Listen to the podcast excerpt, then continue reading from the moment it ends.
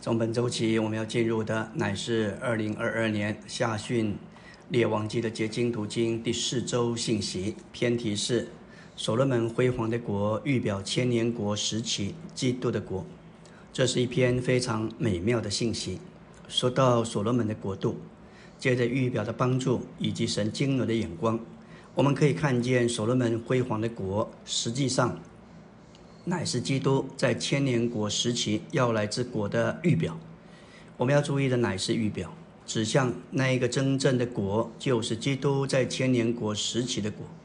这篇信息要很透彻的来看国度这件事，这对年轻的一代或新进到教会生活的人，乃是非常重要的认识；而对我们每一位在教会生活中多年的，也是息息相关，因为。唯有在召会中得得胜者，才能有份于国度的赏赐；其余未得成全的圣徒，神也用这个国度时代作为预备，使他们能够够资格进入新天新地的新耶路撒冷。所以这一篇也是一篇沉重的信息。国度在圣经中乃是一个紧要的真理，在圣经中重要的一件事。国度不是指着物质的事物，某一种的安排，仅仅一种的范围而已。我们所讲的国度，乃是基督这个奇妙的人位，他是神经纶的中心和实际。这个人为基督借着成为肉体而来，把自己当作为国度的种子撒播出去，撒到信徒里面，长大发展而带进一个范围，使神能够在其中治理并作王。这是我们对国度正确的领悟，并不是什么外面的设立、安排、秩序。国度乃是基督这奇妙的人位，作为生命的种子撒到我们的里面。这种子需要经过过程，特别需要长大，需要发展，使我们成为国度的子民。他是王，我们是子民，合在一起又成为国度。我们与基督成为一，就让神有一个范围能够执行他的治理，让他治理做王，甚至与他一同做王。纲目第一大点说到，所罗门辉煌的国，连同他在神丰厚祝福下的兴盛，乃是预表千年国时期基督的国。在往上九至十章，描绘所罗门在列国中荣耀的巅峰。所罗门在以色列国中，因他这国的辉煌而得荣。这是在千年国里基督的预表。当然，所罗门的国是辉煌、是壮丽的。特别在王上十章四到五节，当示巴尼王来求见，他看见所罗门一切的智慧和他所建造的宫室。席上的善肴，群臣的坐次，仆人的侍候，他们的服饰，施酒的服饰，在耶和华殿里所献的燔祭，就差异的神不守舍。这一些不过是一个预表，真正的国度乃是基督的国。基督的国要在千年国时期，要显出更加的荣耀和辉煌。难怪。在马太十七章，当门徒们被带到变化山上，主在那里短暂的时间变化形象，那是国度的小影，国度的浴场。彼得对约稣说：“主啊，我们在这里真好。你若愿意，我就在这里搭三座棚，一座为你，一座为摩西，一座为以利亚。”可见耶稣变化形象。那个光景实在是太荣耀，而我们要进入的那个国度的荣耀，想必也会使我们癫狂。感谢主，当我们看见基督之国的荣耀是何等的辉煌，就没有什么能够与之比邻的。任何地上的国度，再辉煌、再荣耀。都没有办法与要来基督的国相比，所以所罗门辉煌的国度不过是一个预表，这是指向基督千年国时期之基督的国。在王上九到十章描绘所罗门在列国中荣耀的巅峰，这乃是千年国里基督的预表。基督这位大卫的儿子，他乃是君王，他比所罗门王更大，他是更大的所罗门。所罗门建造神的殿，说智慧的话，甚至外邦女王来求见他，这也是基督的预表。我们看见他建造教会做神的殿。他说了许多智慧的话，寻求他的外邦人都转向他。在王上四章到五章记载所罗门在神丰厚祝福下的兴盛。在千年国期间，列国都要归向基督。当时，在所罗门辉煌的国度里，犹大人、以色列人是繁增的。是享受平安、富足、快乐的。四章二十节说到犹大人和以色列人众多，如同海边的沙那样的多，都吃喝快乐。四章二十五节说到所罗门在世的一切日子，从但到别是巴的犹大人和以色列人，都在自己的葡萄树下、无花果树下安然居住。所罗门所统管的范围从幼发拉底河延伸到非利士人之地。直到埃及的边界，这应验了神的应许。四章二十一节说到所罗门统管诸国，从大河到非利斯地，直到埃及的边界。所罗门在世的一切日子，这些国都进贡服侍他，并且列国都向他进贡。二十节说到所罗门管理全地，世境尽都平安。综合以上这几处圣经，我们看见。这是一幅何等丰富、饱足、喜乐、快乐。这里说到安然居住，世境尽多平安，也指着当时没有仇敌的搅扰，没有邻国列国的侵略。当我们读到所罗门辉煌的果，连同他在神丰富祝福下的兴盛，也许我们羡慕。哎呀，若是能够生长在那个时代多好！然而。无论神为所罗门做了多少，所罗门并没有神做到他里面。但是我们在基督里的信徒，神住到我们里头，我们有生神的生命和他的性情。无论当时神赐给所罗门有多少属地的产业，王上十章十四节说到，所罗门每年所得的金子是重六百六十六塔连德。我们知道一塔连德。是四十五公斤，还有商人来往做贸易的人，亚拉伯的诸王与那地的省长所进的金子，所罗门一切的银器、饮器啊、饮水、饮酒的都是金的。所罗门的年间，银子算不了什么。王在耶路撒冷使银子多如石头，香柏木多如滴入的桑树。换句话说，太多了。但这一切属地的、世上的、物质的，都不过是影儿。他并没有基督做实际，难怪他在传道书说到虚空的虚空，虚空的虚空，凡事都虚空。金子是空的，银子是空的，香柏木也是空的。传道书一章十四节，我见日光之下所做的一切功，看呐，都是虚空，都是捕风。这是所罗门的人生的经历和叹息。阿门。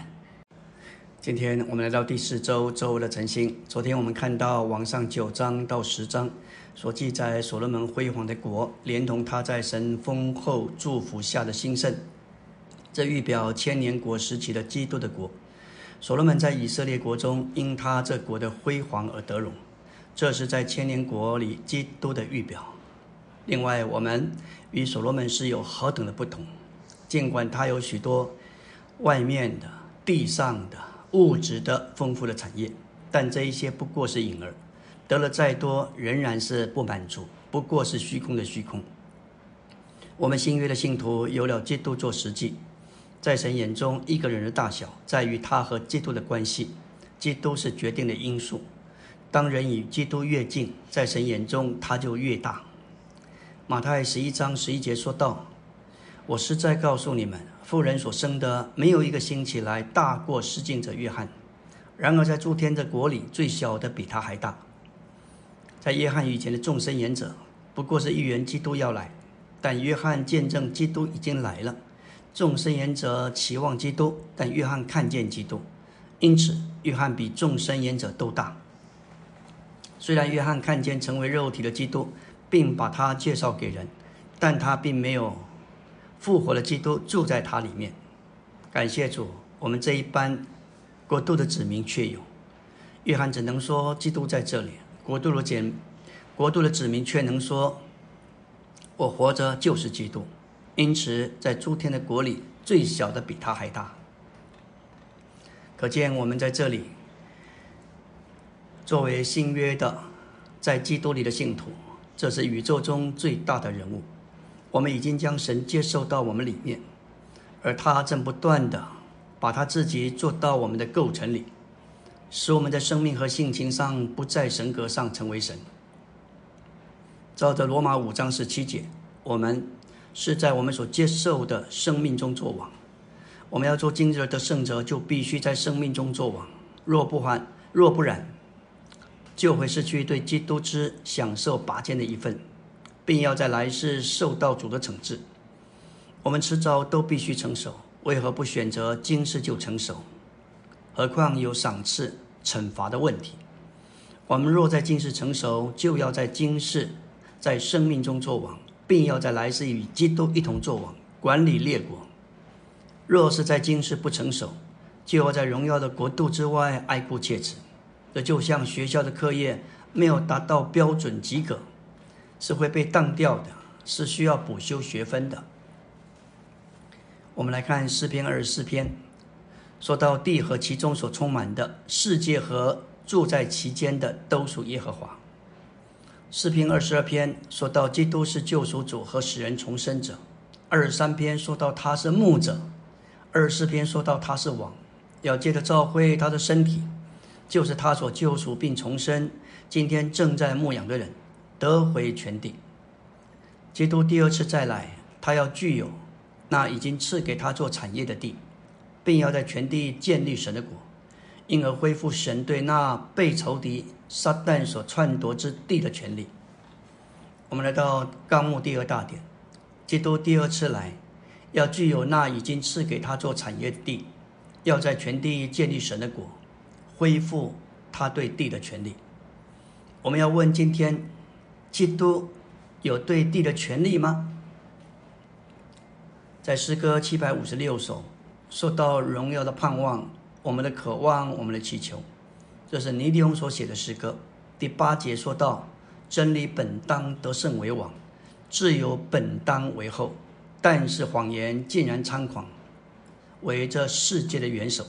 所以真理求你快来，带着天光而来，好使仇敌遇见失败，纵子投入你怀。但是放眼看看今天的世界，元首不是耶稣。而是魔鬼撒旦那恶者，所以诗歌后面说到真理，求你快来。我们渴望那日真理能够得胜为王，自由能够为后，一切败坏都能除去。唯有在基督的国临到时才会发生。记得，甚至在人受造之前就有背叛，有天使长的背叛，三分之一的天使跟随他背叛，形成了一个黑暗的国度。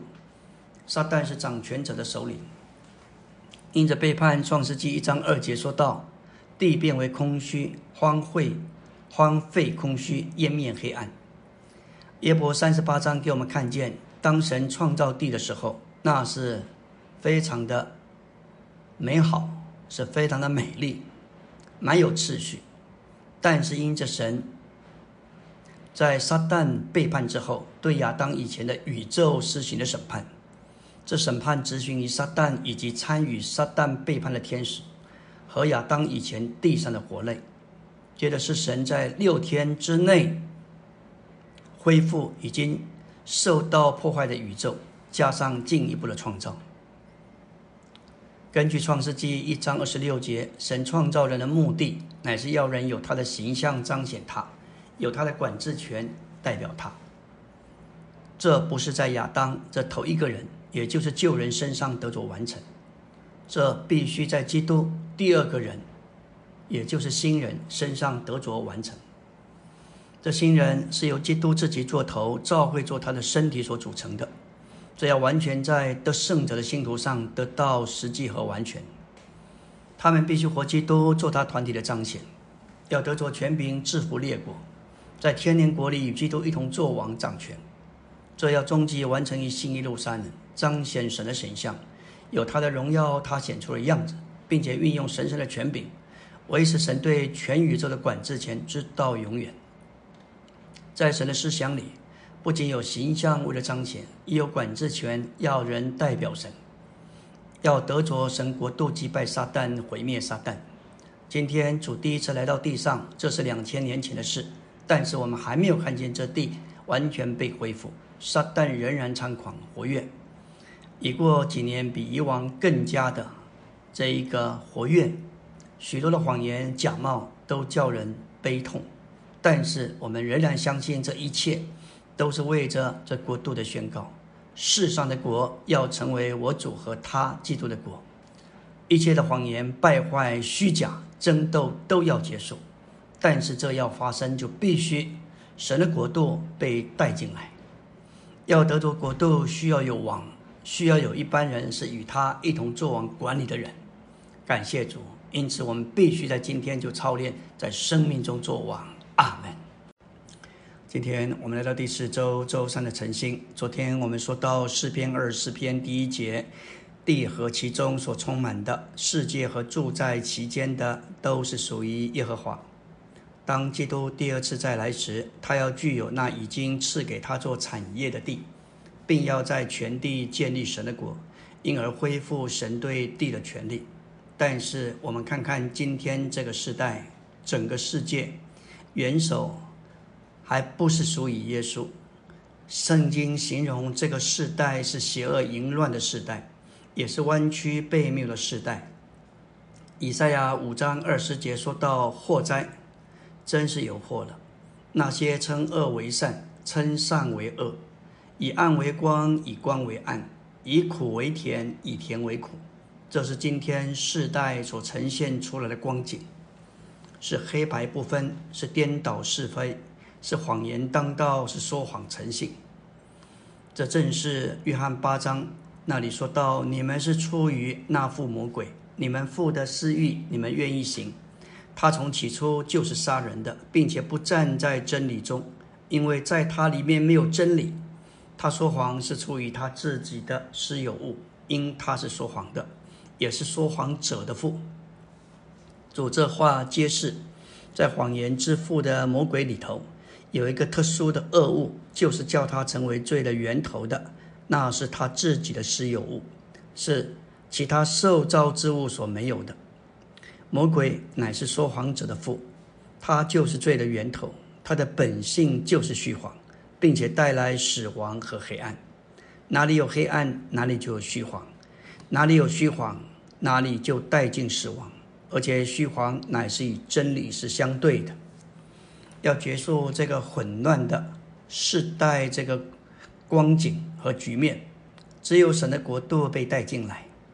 难怪主教导门徒这样祷告：马太六章十节说到：“愿你的果来临，愿你的旨意行在地上，如同行在天上。”在撒旦背叛之后，整个地是落到撒旦霸占的手中。于是神的旨意无法行在地上，如同行在天上。因此，神造人的用意乃是要为他自己恢复这地。当人堕落之后，基督来了，把属天的管制权带到地上，使地得着神的权益，得着恢复。为的是使神的旨意行在地上，如同行在天上。这是当主同他的跟从者建立出天之国的目的。国度的子民必须为这事祷告，直待直到这地在要来的国度时代，为着神的旨意完全得着恢复。今天我们虽然活在这个败坏的世代中，我们不该只注意我们个人，只注意我们个人的家庭儿女。我们当关注神的国，为国度祷告，为着地被恢复，使得权益被得回而祈求。诗篇二十四篇，我们刚刚提到的，全地都是属于耶和华，地不属于撒旦。撒旦是抢夺者，也是偷窃者，他是贼，他是他今天仍然非常的猖狂。但是主要得着他的国度，在诗篇二十二篇，基督是救赎主，是为了使人得着重生。二十三篇说到他是牧者，二十四篇说他是王。要记得召回他的身体，就是他所救赎并重生的人。今天正在牧羊的人要得回全地。基督第二次来，他要具有那已经赐给他做产业地，要在地上建立神的国，要恢复神对那被仇敌所霸占、篡夺、篡夺之地的权利。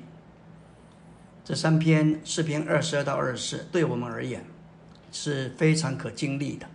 二十二篇说到我们蒙他救赎，得着重生，要将这大好的信息传扬出去。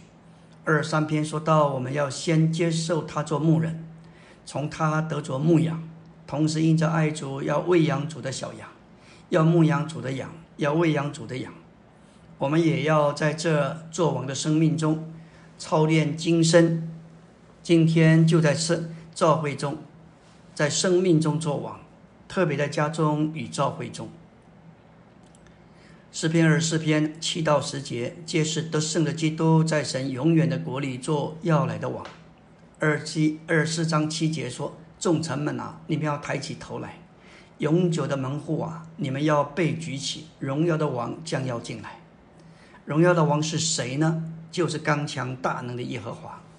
在征战中有大能的耶和华。”众臣们啊，你们要抬起头来；永久的门户啊，你们要把头抬起。荣耀的王要进来。再重复的说这句话：圣经没有罪言，既然重复，就是极为重要的。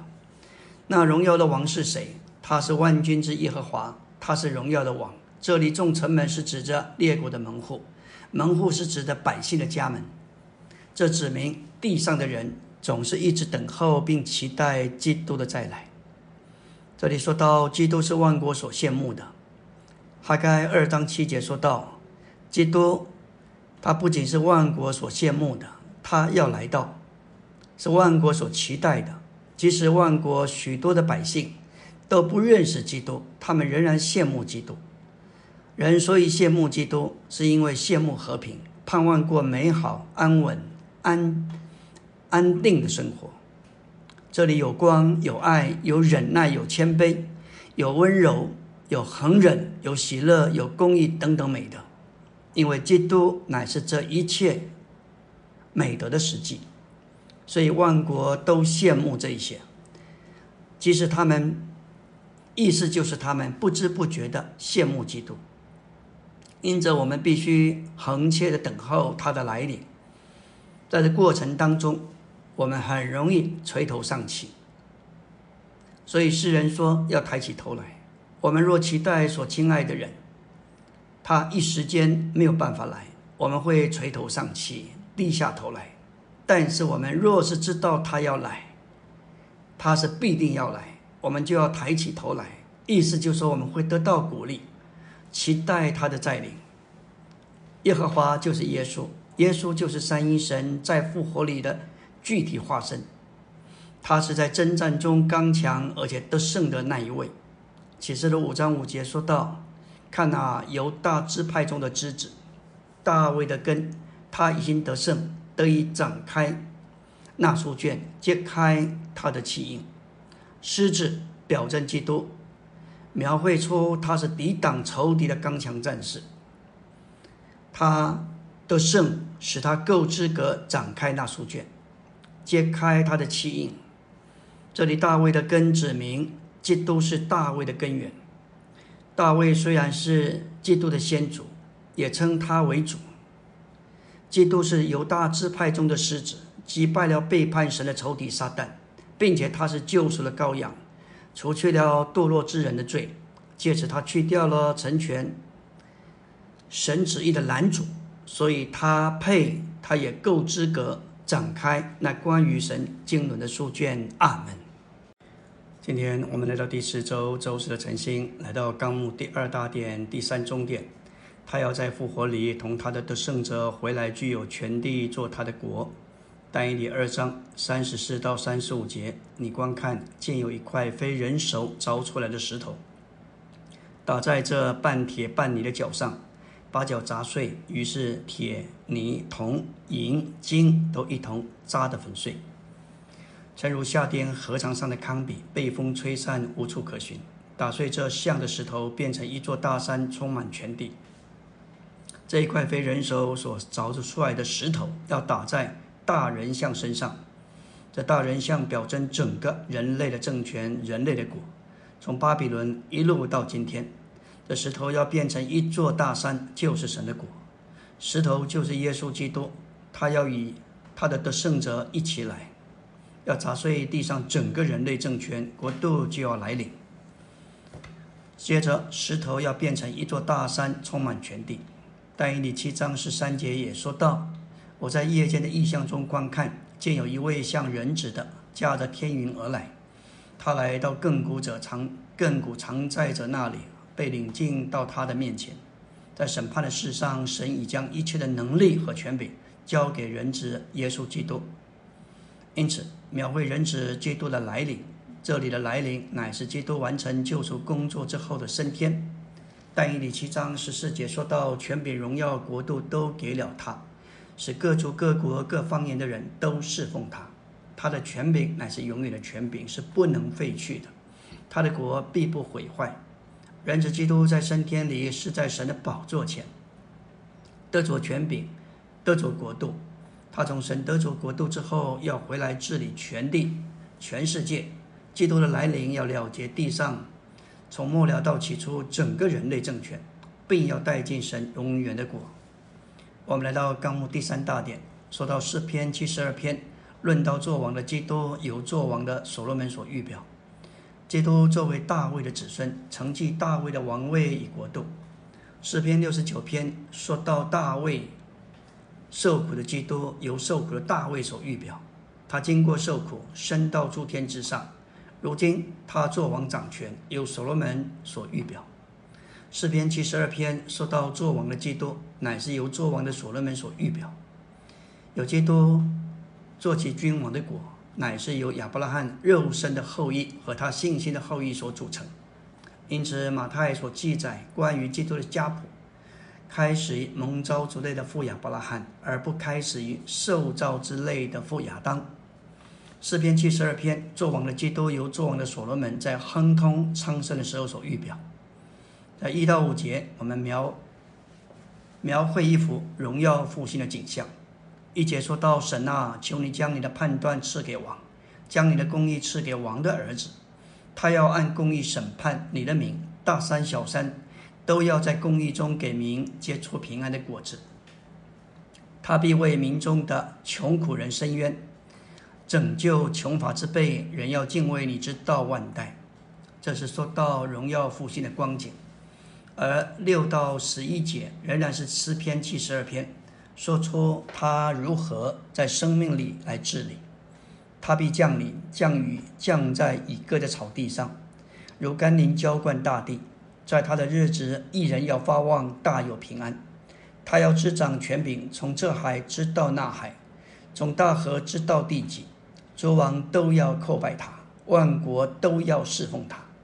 这乃是基督得着地的方法，不是用征战、定罪、审判、武力，乃是借着生命的滋润，就如甘霖浇灌大地，使一人发旺，大有平安。当基督回来时，他要做王，乃是以公义、公平治理全地，因此地要满了平安。今天人常常说到平安，但在基督回来以前，不会有真实的平安。在神的国里做王，在他的治理之下，才会有真正的平安。今天，竟是所有不义不公的事情，在那里猖狂的显现和发生，因为整个世代、整个世界背后撒旦仍然在那里霸占人心。感谢主，这些混乱的局面，只有神的国带进来，才有办法改善。第四大点说到世上的国成了我主和他基督的国，他要做王，直到永永远远。这是启示录十一章十五节的话。我们要专切期待，也要宣告这话：世上的国要成了我主和他基督的国。这里世上的国是什么呢？当主耶稣受到试诱的时候，特别是第三个试诱，撒旦带他到高山，将万国荣耀指给他，指给他看。今天所有地上的国的确荣华富贵。世上许多著名的大公司，有 Google，有微软啊，这些都是世上的国的一部分。他们是不会存到永远的，他们都有结束的一天。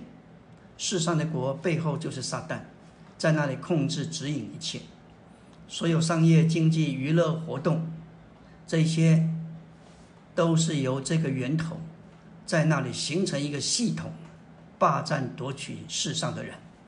特别是青年人，感谢主，我们必须认清这一个情形。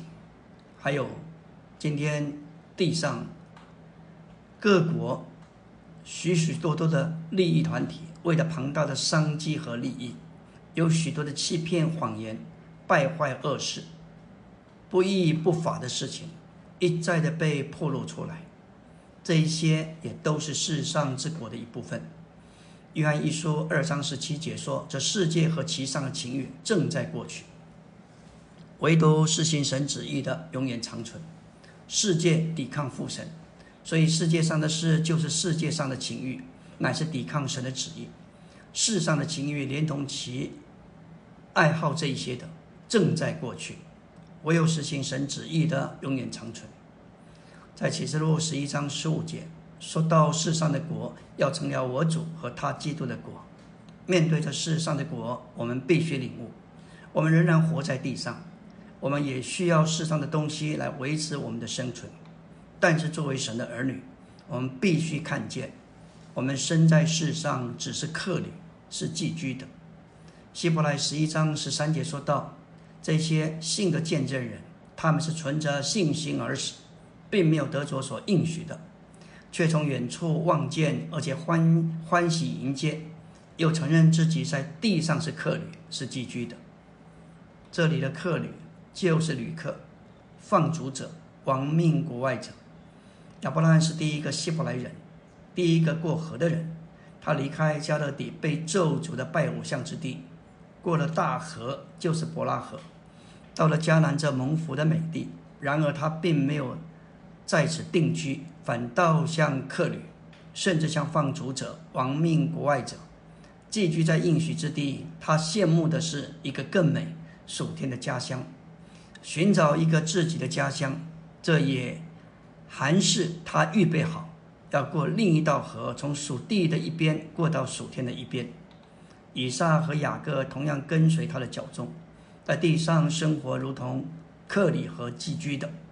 为的是等候神那一座有根基的城。亚伯拉罕是我们信心之父，他所过祭坛和帐篷的生活，正是我们今天所该过的。阿门。今天我们要进入第四周周五的晨星，要进入纲目第四大点第一中点。基督的国乃是千年国，也是神的国。就的这一面说，基督与神一同掌权，也可以说基督作为神掌权。关于国度这件事，圣经一开头我们看见。神就渴望得着一个国度，有管制权击败仇敌撒旦。他在肉体里来传扬国度的福音，甚至他的先锋施浸者约翰也宣告：你们要悔改，因为诸天的国已经临近了。他来作为撒种者，要把国度的种子撒到人的里面，为的是产生出国度的子民。在这些人里面，他要做国度的生命，活在他们里面，长大发展。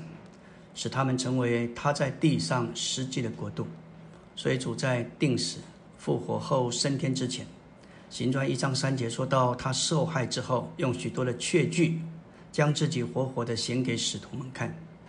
四十天之久，向他们显现，讲说神国的事。这是要训练门徒们习惯并享受主那个看不见的同在。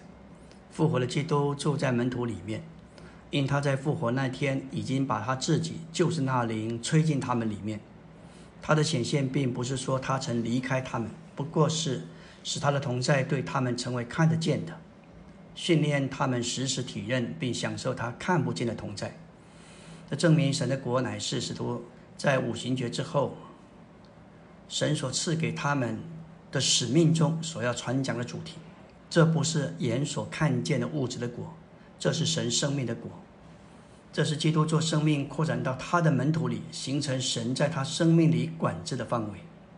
主升天之后五旬节前，一百二十个门徒祷告了十天之久。他们祷告什么？我们信他们祷告关于国度的事。行传末了，保罗在罗马所租的房子里，也见证宣告神国的事。国度乃是圣经中的一条重要的线路，甚至到启示录，约翰在拔摩海岛上也有份于耶稣的国度。因此，全本圣经从创世纪到启示录，都满有国度的思想。至终，世上的国要成为我主和他基督的国，那是千年国的实现。三重点说到基督回来执行他对列国的审判之后，世上的国就成了基督的国，主要做王。那是指着主要在千年国和新天新地做王，直到永远；而所有的得胜者要与基督一同做王一千年。所有得救的人将要在勇士里做王，直到永远。当基督回来，会把国一同带来。事实上，千年国是为了完成神经轮最重要的一部分。神插进了这一个千年国时期，是要解决许多的事。在这个千年国里。基督要带回的国里分为两部分，有属天的，也就是神的父的国。得胜的信徒要在教会生活，活在国度实际，操练照着国度宪法而活。他们要被迁入千年国属天的部分，而且要与基督一同做王，管理一千年。这是属天之国的实现，这是赐给得胜信徒的赏赐。今天我们在教会生活中，活在神的国里，并不是所有的信徒。乃是只有得胜者有份于千年国。感谢主，因此我们不应该只满意仅仅过一个好的教会生活。我们在地上也不仅是为了得赏赐，而是为了这个国叫神的，成就他的经纶，带进新天新地神永远的国。属地的部分也就是人之国，人子的国，米赛亚的国。以色列人他们会悔改，他们曾经将。耶稣定了十字架之后，在主回来时，他们会悔改认罪。他们要成为祭司，在千年国属地的部分侍奉。之后有列国，就是被基督所认定为绵羊的人。感谢主。我们看见，在哈米吉顿征战时，他设立荣耀的宝座，要执行审判，将列国分为两班人，有绵羊和山羊。山羊是错代、二代基神的子民，另外还有一班人，他们听见天使传永远的福音，敬畏神，顾到那些受苦神的子民，他们要成为绵羊，被迁到千年国属地的部分，成为地上的子民。五大点说到主对付信徒犹太人和列国，也就是万民之后，要带进千年国，基督和神的国在地上一千年之久。神要用旧照预备他所需要的三班人，也就是召会中的得胜者。他们要在千年国做君王，还有得救的以色列人，在千年国时做祭司，教导百姓敬拜神；还有复兴的列国，在千年国做百姓。在千年国的时代，神要继续成全那些在召会时代不愿意与神够用的恩典合作，以得成全的信徒。因为他们没有得成全就死了，神就要在要来的千年国时代，就是人在旧造里的时代成全他们，要补足他们今天在召会生活里所没有完成的功课。在千年国时代，神也要炼尽复兴的列国，他们被炼尽之后，就有资格在新地上成为神的百姓，但不是成为神的种子。因此，千年国时代人要被神用来作为预备的时代。在这时代，神要成全那些在召回时代未成未得成全的信徒，为了使使他们够资格，得以进入新耶路撒冷，做神永远的国。还有，在这个时期，神要炼尽复兴的列国，在新地上做百姓。在千年国末了，这一切难处都被清理，都得着，都被清理干净。事实上，还没有完全被解决。虽然敌基督假圣言者被丢到火湖，但是撒旦，他人关在无底坑里一千年之后要被释放出来，煽动那些绵羊，就是特别是哥哥马各，这是人类最后一次对神的背叛，就有火从天降下烧灭他们，撒旦就要被丢进火湖，死也要被扔进火湖。千年国的末了，一切的乐色消极都被清理，基督就要把国归给父。林前十五章二十节说到，在后是末期，基督要将国交与神，就是父。那时他已将一切执政掌权有能的都废除了。他从父领受国，又将国归还给父。新天新地要被带进来，没有国度，神就没有路来成全所有的信徒。所以，千年国乃是旧造的最后一个阶段，也是复兴的时期，但还不是更新的时候。等到进入新天新地，一切都要更新为新的。阿门。今天我们来到第四周周六的晨星，要进入纲目第五大点第四中点，在《使徒行传》三章二十一节说到：“天必留他，直到万物复兴的时候。万物复兴的时候，就是指着千年国。”这个复兴不仅要影响人，也要影响整个宇宙，这包括诸天地、动物，甚至树木。一切因着人堕落而遭受咒诅的事物，都要得着恢复。以赛亚书就说到千年国带进复兴的许多的预言。在以赛亚三十章二十六节说到，月光必像日光，日光必加强七倍，像七日的光一样。这指明天上的日月要恢复到原初的光景。此外，一切受造之物也都要恢复到原初的情形。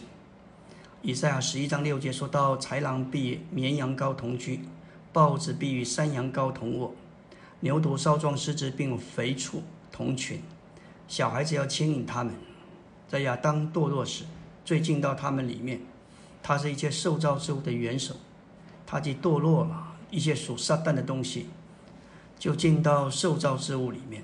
在复兴的时候，基督复兴的大能要拯救一切受造之物，脱离撒旦有毒的元素，带来一种改变。这不仅是外面的行动上，更是内力性质上的。结果，受造之物中间的光景将变为非常的甜美、和平、可爱。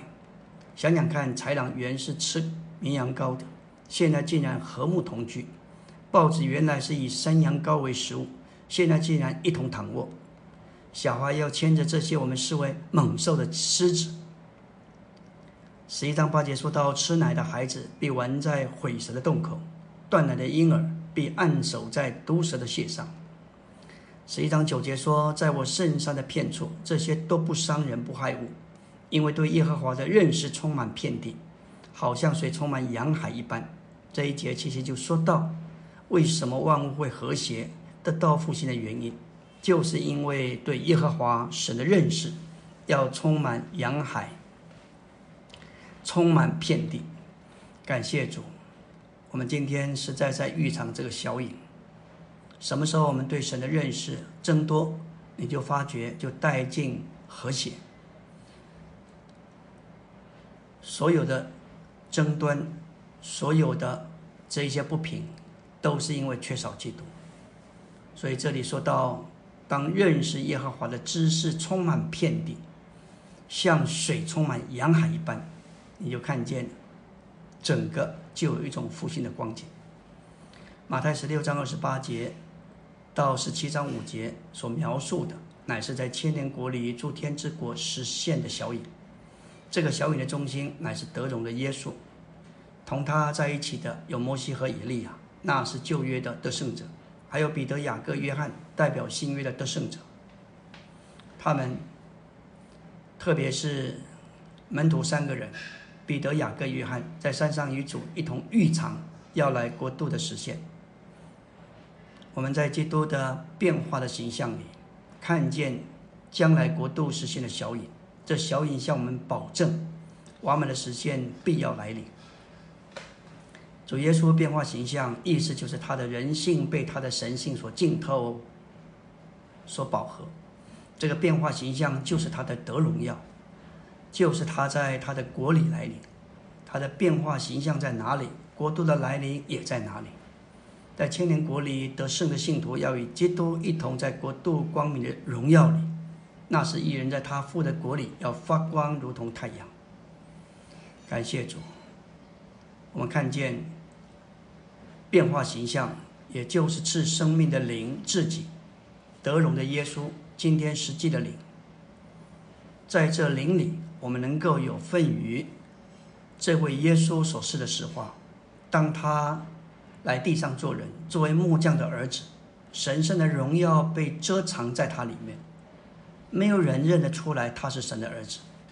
父的荣耀藏在他人性的体壳里，在变化山上好像拉开幔子，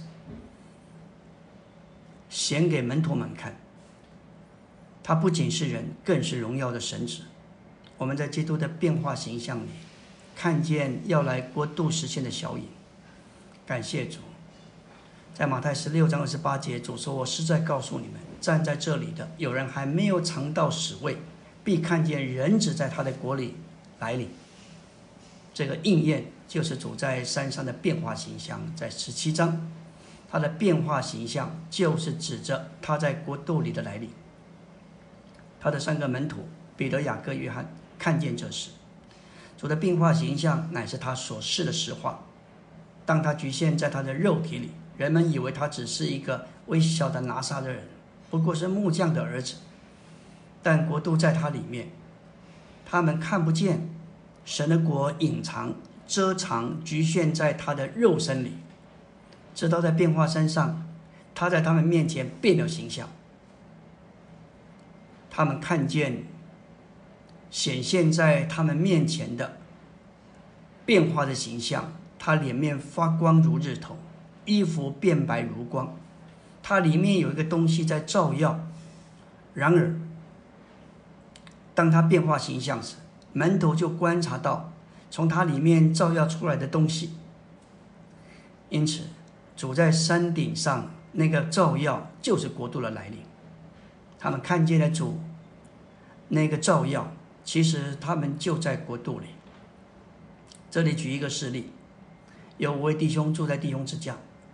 如果这里有一个，他们在这里生活，有一个规律的属灵生活，特别是每天的诚心生活，接着享受基督做生命树，神的生命要借着他们调和的灵流露出去，他们的生活就是在主的照耀之下，弟兄之家就要成为国度之家。